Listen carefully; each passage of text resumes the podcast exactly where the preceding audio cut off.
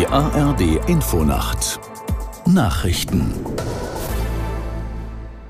um 1.30 Uhr mit Ronald Lessig. Die israelische Regierung bereitet die Soldaten auf eine möglicherweise baldige Bodenoffensive im Gazastreifen vor. Ministerpräsident Netanyahu und Verteidigungsminister Galland haben im Grenzgebiet Armeeeinheiten besucht. Aus der Nachrichtenredaktion Ulrike Ufer. Galland sagte, die Soldaten sollten sich auf einen entsprechenden Einsatzbefehl vorbereiten. Gleichzeitig betonte er aber auch, dass schwere Tage und Wochen bevorstünden. Netanyahu versicherte den Soldaten, dass das ganze israelische Volk hinter ihnen stehe. Experten warnen vor einem blutigen Häuserkampf bei einer Bodenoffensive Israels im dicht besiedelten Gazastreifen. Zudem befinden sich noch etwa 200 Geiseln in der Hand der Terrorgruppe Hamas. Nach den Terrorangriffen vom 7. Oktober hatte Israel etwa 300.000 Reservisten mobilisiert und starke Kampfeinheiten an der Grenze zu Gaza zusammengezogen. Der Bundestag hat einstimmig beschlossen, den Zentralrat der Juden mit mehr Geld zu unterstützen.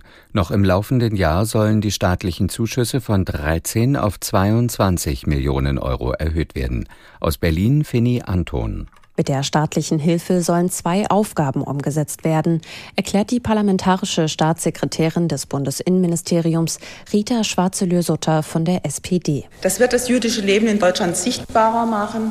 Das dient auch der Sicherheit jüdischer Gemeinden. Es ist beschämend, dies besonders gerade heute betonen zu müssen. Alle Fraktionen verurteilten den Terrorangriff in Israel und die anti-israelischen Ausschreitungen in Deutschland der vergangenen Tage.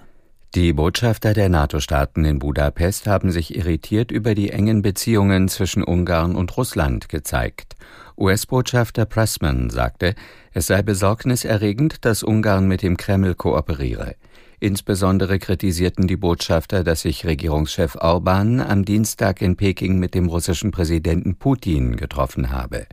Die Regierung in Budapest wies die Kritik zurück. Es sei nicht die Aufgabe des US-Botschafters, Ungarns Außenpolitik festzulegen. Die Steuereinnahmen von Bund und Ländern sind im September erneut deutlich gestiegen.